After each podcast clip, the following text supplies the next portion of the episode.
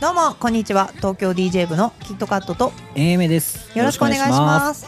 東京 DJ ブレディオは都内で DJ として活動しているキットカットと AMA がクラブミュージックにとどまらず音楽と人との接点を増やし DJ カルチャーの理解を深めることを目的に活動しています番組のご意見やご感想取り上げてほしいトピックのリクエストなどは LINE の公式アカウント「アットマーク東京 DJ」で受け付けております。よろしくお願いしよろますしくお願いします。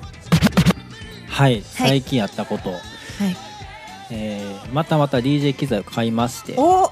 あの DJ 練習会でこう練習生にいつも教えてんのにもかかわらず、はい。全然パイオニアの機材使ってなくて、はい。ターンテーブルとミキサーだけっていうのに PC でずっと頑張ってきたんですけど、はいあのーやっぱり CDJ がないとそのはい。CDJ の細かい機能とかは、うん。僕ずっともう現場でぶっつけ本番で覚えてたんですけど。そうだったんですね。いやなんかちょっと難しいなと思ってちょっとやっぱ手元にないとなっていうことでですね、あの XDJ1000M2 っていうはい。あの CDJ2000 ネクサスの CD 入らない版みたいなやつ USB はさせる。あそうです。形はもうほぼ2000ネクサスの形してて、いあの CD だけが入らない、はい。はい、やつ買ったんですよ。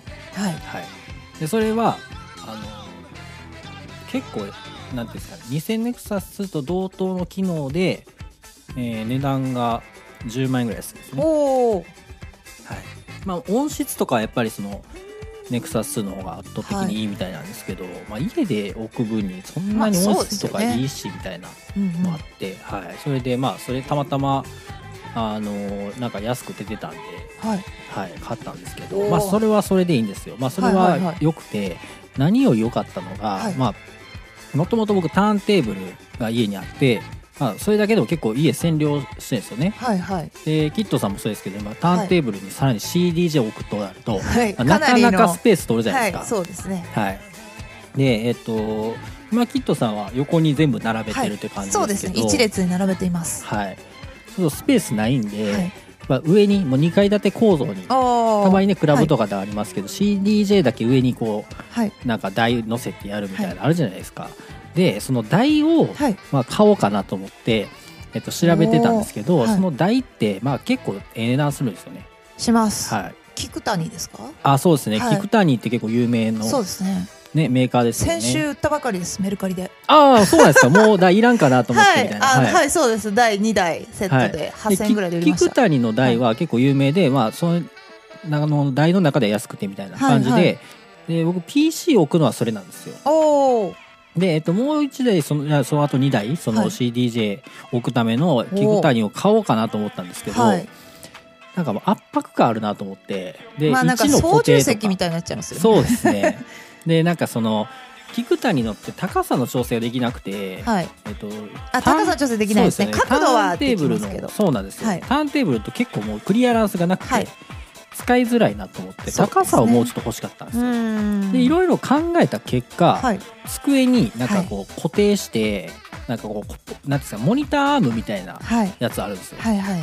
モニターアームタイプの PC スタンドノートパソコンとかをちょっとこう上の高いところに置くみたいなありますね。はいはい。なんで机のところに万力でなんかポールみたいなの立ててそれででそこからこう支えられるんですなか。伸びてくるみたいなでおー伸びた先にパソコンを置く台があるみたいなはい。構造のやつをおお。2個買ってポはいールを立ててやったらそのポールからビヨーンってこう伸びる形ではい。CDJ が置けるんですあよ。あ、じゃあ結構下がめっちゃ開くんですよ。うんうんうん。はい、それでめっちゃすっきりしてへえ。結局それ買ったんですか？CDJ を置くならこれやなっていうのああるんでちょっとそのと東京 DJ に写真あげてくださいよ。あいいですか？はい。はい、それめっちゃいい DJAMA のはい、CDJ、おすすめ。はい、スタンドはいおすすめ、はい、それがあると高さも調節できるし位置も調節できるし、はなんでターンテーブル邪魔しないんですよ。い、めちゃめちゃいいですね。スクラッチの練習とかに邪魔にならなくてみたいな。最高です。うわーいいですね、はい。PC スタンドでしたね答えは。うわー知らなかったです、はい。菊谷だとやっぱはい。高さとか調節できないんで,、そうですね。ドドーンと置かないといけないんで、結構邪魔なんですよね、はい。まあね、安心感はあるんですけどね。うん確かに。はい。ということで、はい、おすすめのはい。PC、えー、と CDJ 用じゃないんですけど、はい。PC スタンドを使って CDJ を置くおというぜひぜひ。ことではい。はい、ツイッターに投稿してください。はい。はい。交互期待ということで。はい。ということで、はい。本日のテーマに行きたいと思います。ロックンロールのルーツはどこに？どこに？はい。はい。どこにあったと思いどますか？こにあったんでしょうか？教えてほしいです。はい。気になると思いますが、はいロックの DJ さんって聞いたことありますか？それ前お便りもらいましたね。そういう、はい。ロックの DJ なんか DJ イベントとか DJ ってないんですかって言われてはい。あんまりないですねって話でしたよね。そうですよね、私たちの周りにはロック DJ がいないのではい。あまり聞かないんですけれども、はい。どんな年齢層の方でどんな曲がかかるっていうのも全くちょっと想像がついていない状況ではあるんですけど、一説によるとアニソンと同じようなこう感じらしいですうん。つなぎの美学というよりかはこう、はい。チョイスが面白いというか、はい。歴史的なものだったり、はい。そういうところでこうなんかお客様を喜ばせるみたいなはい。ことは聞いたことがあります。じゃあちょっと DJ の話からは、まあ、ちょっと離れますけれども、はい。まずこのロックンロールっていうのがいつから始まったのかとかですね、はい。はい、何のルーツでこうロックが広まったのかとか、はい。その辺のまあ基礎的なことって意外と知らないん確かにじゃないかなと思いまして、バッ掘り下げました。クトゥザフューチャーで広まったんちゃうかな思ってたんですけど、懐かしいですけどね、もうもうそれ自体も。はい、そうですよね、はい。バックトゥザフューチャーみんな知ってると思いますけど、あれはね過去に行く話なんでね。過去に行った時にまだロックンロールが流行ってない時代に行って、そこでロックンロール弾いてみんなが びっくりするっていうシーンが、すごね、い女子に人気になっちゃうみたいな、はい、そうですね。はい。はい、それかな思ったんですけど違う、はい。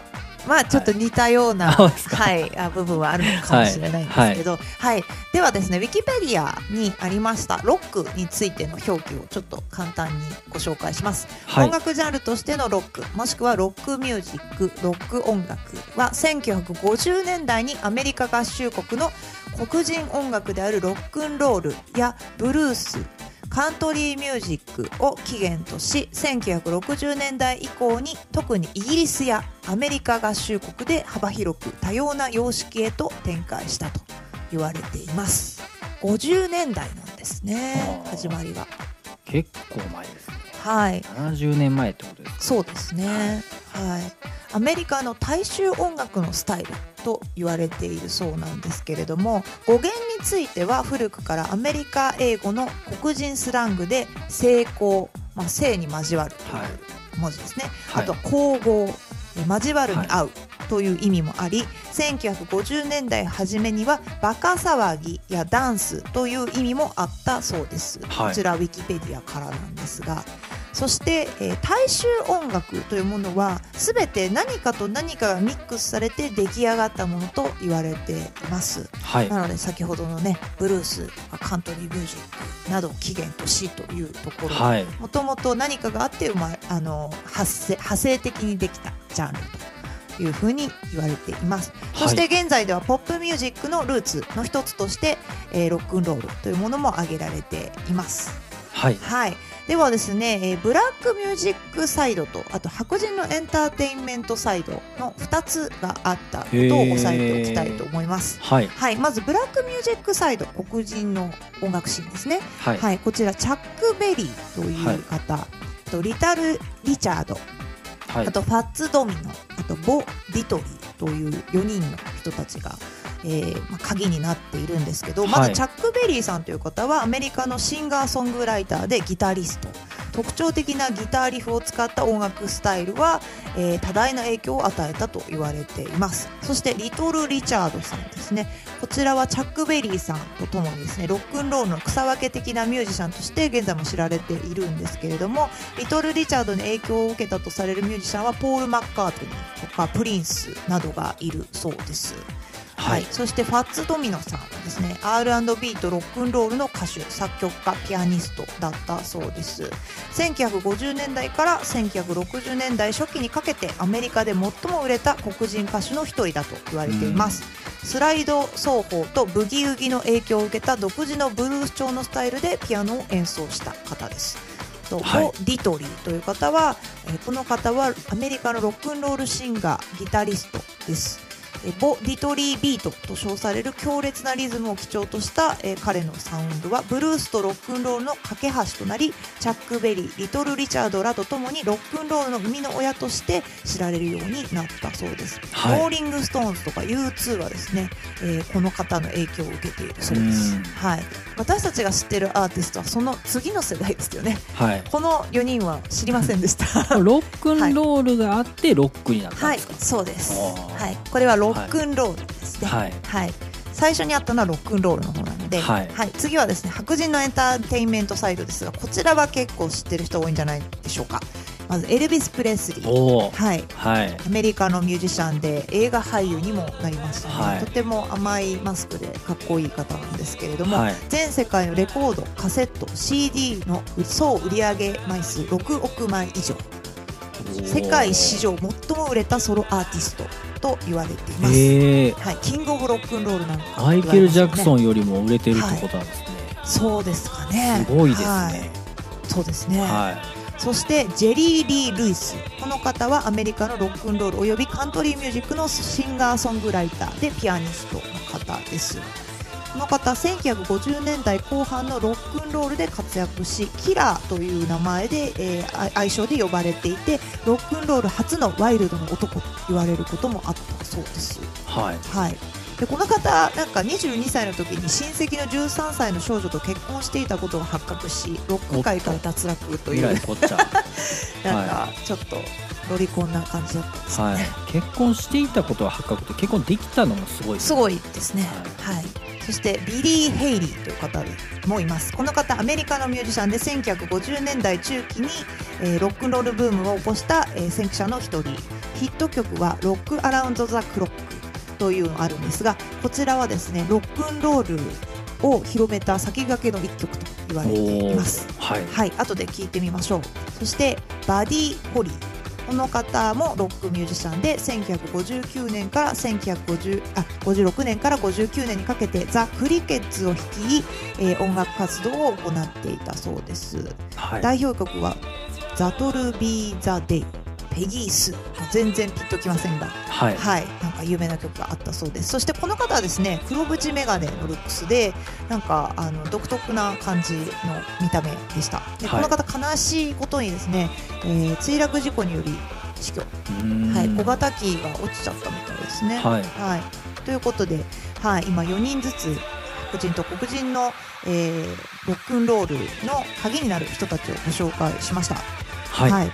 まちゃん、ロックンロールの殿堂ってあるの知ってますか？ええ。なんかロックの殿堂とはまた別なんですかね、はい、ロッはいクの殿堂です。あはい、通称。なんかありますよね、はい。なんかた結構大御所の人たちがどんどん、はい、なんか殿堂入りみたいな。はい。こちらがですね、アメリカの、えーオハイオ州クリーブランドに位置する博物館のことなんですが、ロックンロールの歴史やその発展に影響を与えたアーティスト、プロデューサー、エンジニアなどの著名人を展示記録している場所だそううです。はい、よくね、あのロック殿堂入りしましたなんていうのはあそこに飾られるってことなんですねそうです。はいはい。まあ、エントリーされるというか、はい。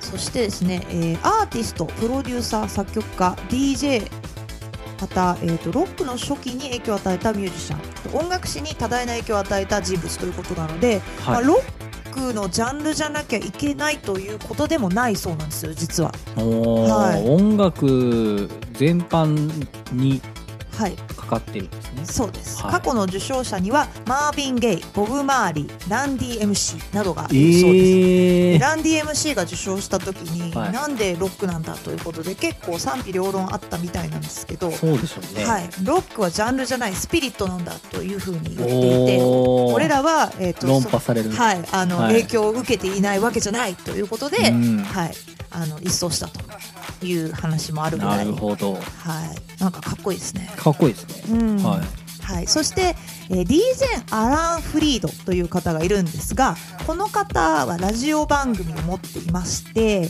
「えー My Baby Rocks Me with One Steady Roll」という、えー歌詞から思いつきムーンドッグロックンロールパーティーというラジオ番組を始めたそうなんですね、はい。この名前からロックンロールというものが広まった始まったという説もあるそうなんです。はい。はい。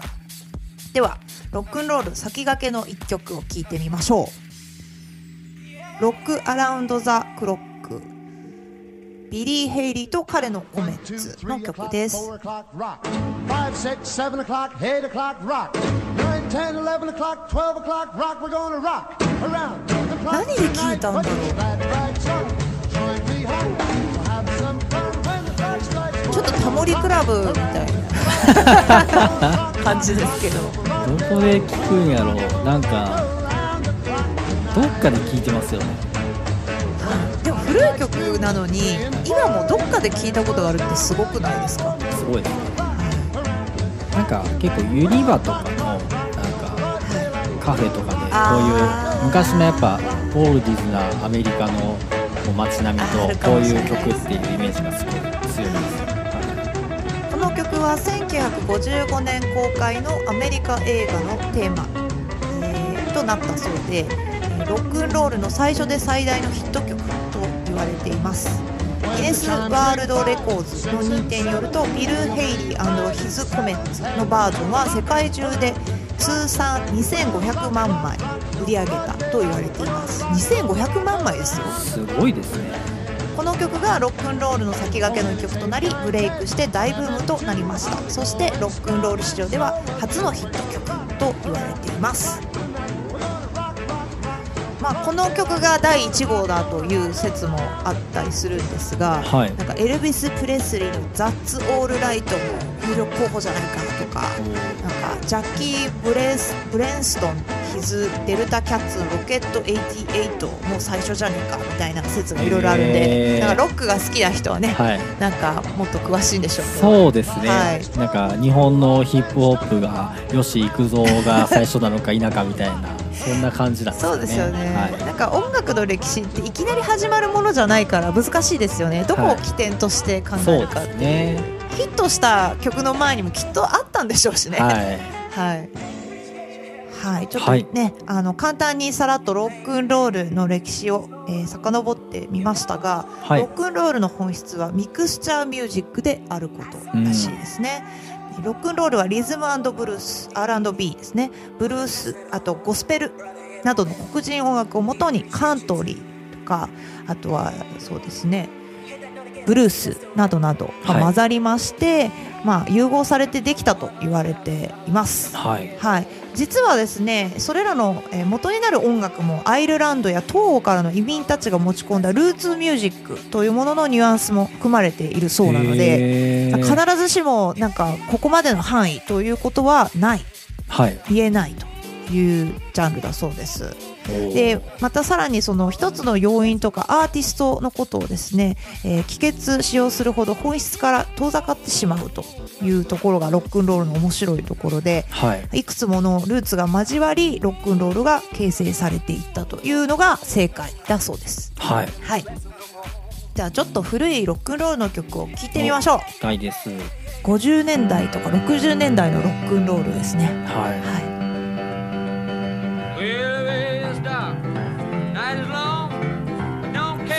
親の生まれた頃はい。時代そうですね、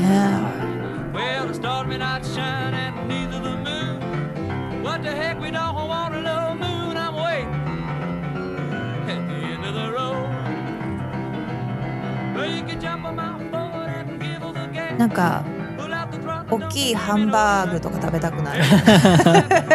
わかります？びっくりドンキーとかではい流れてそうな感じが。ですね。やっぱアメリカンな感じ、はい。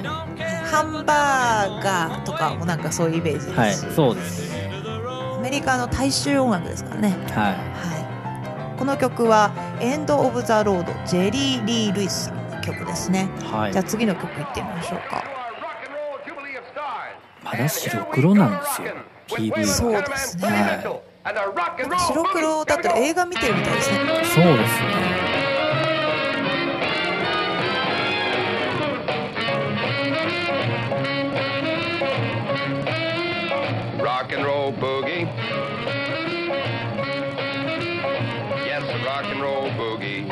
1956年ですよ。65年前とかですよ、えい、えー？ちょっと東京 DJ 部遡りすぎてない？大丈夫かな？ほんまに。僕母親65とかなんでもうほんまに母親生まれた時ぐらい。そうですよね、この曲はロックロールブギー。アラン・フリードヒズ・ロックロール、えーバンド。言ってますね。ははい曲です。じゃあ次はですね皆さんエルビス・プレスリーですよ。いお。ザ・サンセッション1954年にリリースされたアルバムの曲を聴いてみましょう。ちっ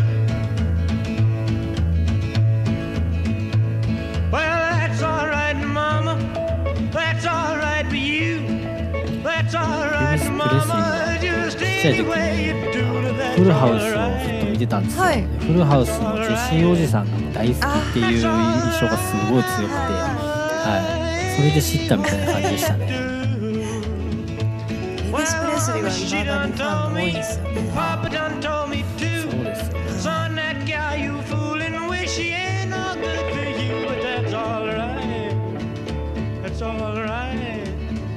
That's all right, Mama. Anyway, do.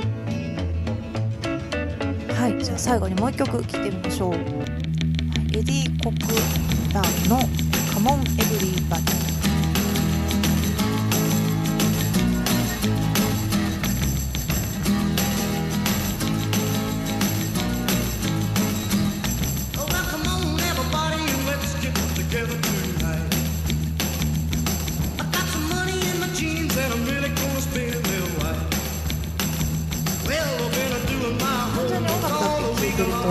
ブルースとかカントリーとか R&B が混じってるというふうには分からないですよね。そうですねなんかでもすごいギターのイメージあったんですけど、さっき聞いたピアノやったりとかして、なんか別に楽器とかもあんまり縛りないんですねそうですね。は floor.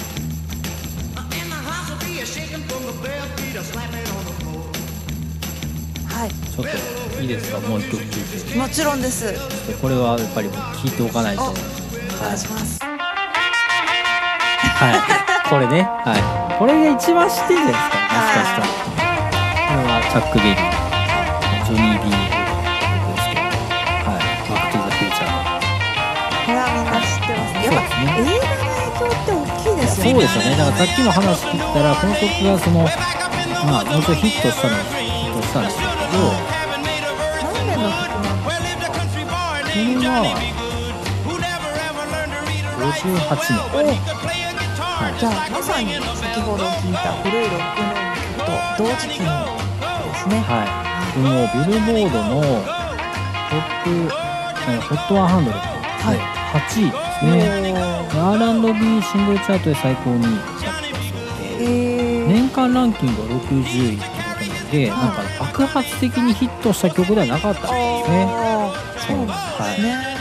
もっと有名な曲が。あったんでしょうあねね。でもやっぱり映画の影響で。はい、私たち世代は、はい。ロックといえばっていう曲と、当時流行ってた曲またちょっと違うのかもしれないそうでしょうね。はい。はい、はい。ということではい、そしてロックンロールはロックへ変わっていきます、はい。1950年代末から早くも、えー黒人枠をルーツに持つロックンロールがラジオテレビで演奏されることを、まあ、嫌だと思った白人の人たちがですね、えー日曜説教師や保守派政治家の講演会新興宗教的キリスト教のビル・グレアムによるロックンロール批判というものが起こるんです、まあはいディスコサックスと一緒ですよ。あー出た。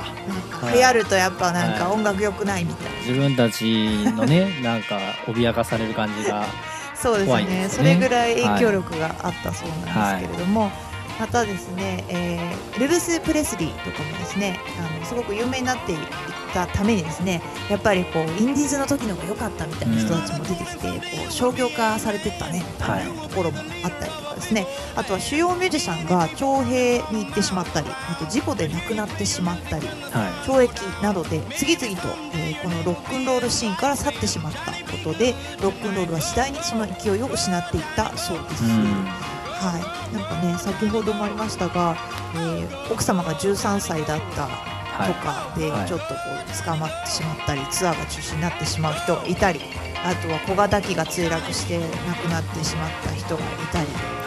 はい。はい。結構飛行機事故ってもう今めちゃめちゃ少なくなってますけど、はい。昔結構多かったからそういうのに運悪くねそう乗り合わせちゃってっていう。はい結構有名な人が飛行機で亡くなるみたいな話は昔は結構ありましたね。なんかあそうですね、はい。ありましたね。あとはなんかこう乗ってた飛行機のエンジンが火を吹くのを目撃したリトル・リチャードさんはですね、はい。願いが叶ったら新職に就きますというふうに無事を祈ったところ無事に到着した後はですね、突如アーティストを引退し進学校に通うと牧師になったそうです。へとかーなんかその後みんなこう散り散りになってしまったんですね、はい。一世を風靡したアーティストたちがですね、はい。はい、そしてその後やっぱりイギリスですよ。ここで出てくるのは。おまたしても。ロックンロールをロックにさせるのは、はい はい、これらのロックンロールやブルース R&B に影響を受けたミュージシャンがイギリスで登場し始めまして、はい。その後、えーロックンロールは、えーイギリスに舞台が移ります。ビートルズ、ローリング・ストーンズ、ザ・フー、キンクス、アニマルズなどに受け継がれていくこととなり、えー1960年代半ば以降にはロックという呼び名が一般化します。ロックンロールと呼ぶことはあ少なくなってしまったそうです。そうなんですね。はい、一方でロックンロールとロックは別のものとして、えー使われることが多いそうです。はいはい、なんか60年代、まあ、以降にはですねロックンロールがこう進化して抽象的芸術的なものが生まれ新たなサウンドが登場したことでですねはいそれらをまたロックンロールとまた差別化してロックというふうに言うようになったそうです。うんなので今までロックンロールとロックってなんはい。か省略してただけかなって思ってませそんでした？うですね。思ってまはい、した私も思っていたんですけれども、はい。実は、えー時代とともに変わっていった、うはい、んということなんです。はい。はい、この辺はなんかは R&B の話も結構近いですね、昔の R&B はい。と今の R&B 違ったりとか。そうですね。はい。はい。名前はね、こはい。う近くてもちょっと意味が違ったりとかね、そうですね。はい、しますからね、ロックンロールのルーツはどこにということで今日は掘り下げてきましたが、はい。やっぱりなんですかねこう音楽の力ってすごいんで、有名になっちゃうとやっぱりちょっと人間性を失っちゃうんですかね、そうですね。ジャズの人だってすごかったじゃないですか、はい。なんか精神に異常をきたしみたいな、はい。最後は狂って死んだみたいな。ありましたね。はい。はいちょっと常人ではやっぱりアーティストにはなれないのかもしれませんよ。うん。ということで、はい。今日はロックンロールのルーツはどこにをお伝えいたしました。はい、はい。奇跡の一曲のコーナーいきたいと思います。今日ははい私の曲を紹介します。はい。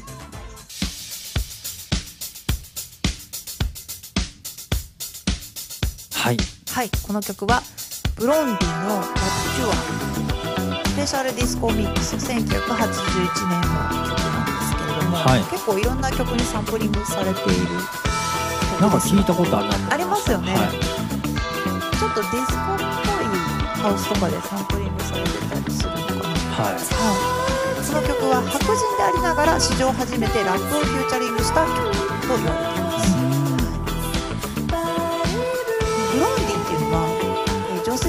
カルだけのことではなくてバンドなんですねあそうなんです。はい、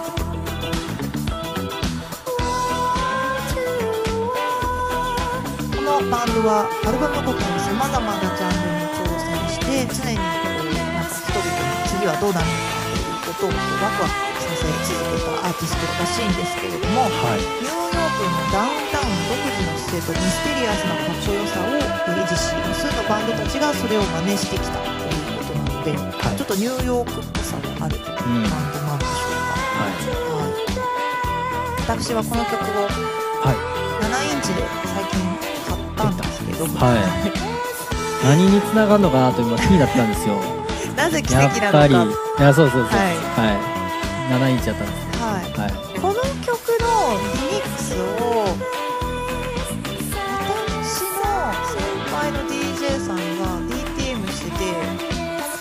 たまくれたんですよ。非売品なんですけど。って言って作った曲がこれのハウスリミックスだったんですよへえ昔もらったのが。はい。でこれなんか元ネタあったよな。ってずっと掘り下げてったら私がたどり着いたのはここにたどり着いて、うん。これを買いましたこれは800円あ両親はい。はなんかちょっと面白い。曲なのでラップがこうね女性ボーカルで入ってきてい。るですねはい、ちょっとディスコっぽい。感じが、ははい、オンオンでかけるお感じで、はい、買った奇跡の一曲でした。楽しみですねはい、はい。とい。うことで今日はブロンディのラプチュアを紹介い。たしました。はい、リスナーさんからのお便りのコーナーです。おまちゃん来ておりますでしょうか？来ております。せんリはい。スナーの皆様、はい、もしよろしければはい。LINE 公式アカウント、アットマーク東京 DJ を検索していただき、そちらにメッセージを送っていただけると嬉しいです。はい。はい、なんか呼んでほしいゲストとかね、そうですね。はい、あんま有名な人ちょっと無理かもしれないですけど、はい、そうですね。はいなんか、こういうことに詳しい人とかね、はい、はい、なんかあれば、はいそん、なんでもいいんで、はい、お待ちしております。お待ちしております。はい、イベント告知のコーナーですが、はいえー現在ちょっとイベントが自粛中ということで、そうですね。はい、次回のはいイベントは SNS などで告知させていただきたいと思います。これなんか今お休み自粛してますっていうのを前も言いましたね。2回目ですねこれね。これ忘れられちゃうんじゃないですか？忘れられる DJ になっちゃったらどうしますか？なんかあんな人いたねみたいな。そうですね。悲しくなっちゃいますね。毎日配信しますよ ちょっと DJ としてね。8時だよ全員集合ねちょっと配信やんないですか？そうですね。なんかやりたいですね、はい。え？ちょっと東京 DJ で配信します？とかねなんか。もうひたすら DJ だけするとか無言で、はい、はい、需要あるかわかんないですけど。はい。はい。あーでもなんか。はい、とかなんかこのラジオで取り上げたやつでやりましょうよ。やるなら。だからロックンロールでやるとかあなんかそういうテーマでやった方が面白そうですけどね。はい。あわかりました。はい。じゃあちょっとはい、あの自粛中のなんか面白い企画も考えたいと思いますので、そうですね。どっちにしてもなんか、あの生放送いつも月1ぐらいやってたんで、はい。まあ、今月何しようかなみたいなのもありますし。そうですね。はい、はい。考えましょうか。はい。はいただいまこのレディオは Spotify Podcast Apple Podcast Anchor Note Mixcloud レッグ Pocket Casts の7種類から視聴することができます。東京 DJ 部のウェブサイトもありますのでそちらもぜひチェックしてみてください。アドレスは東京 DJ.jp です。LINE 公式アカウントをお友達に追加して東京 DJ 部の部員になっていただきますと東京 DJ 部のニュースが一番早く届きます。現在はプレゼント企画や音楽に関する豆知識なども配信しておりますので DJ をやっている方またそうではない方も気軽に登録していただければと思います。またこのラジオへのご意見ご感想もリスナーさんからのお便りのコーナーでご紹介させていただいておりますのでぜひぜひお気軽に、えー LINE 公式アカウントまでメッセージをお待ちしております。お待ちしております。このレディオは現在協賛してくださる方も募集しております。現在は月額5000円からこの番組のスポンサーになることができます。詳細はお問い合わせください。番組スポンサーには青山にあるレストランチャックワゴンさんに現在ご協力をいただいております。ありがとうございます。ありがとうございます。東京 DJ 部のキットカットと英明でした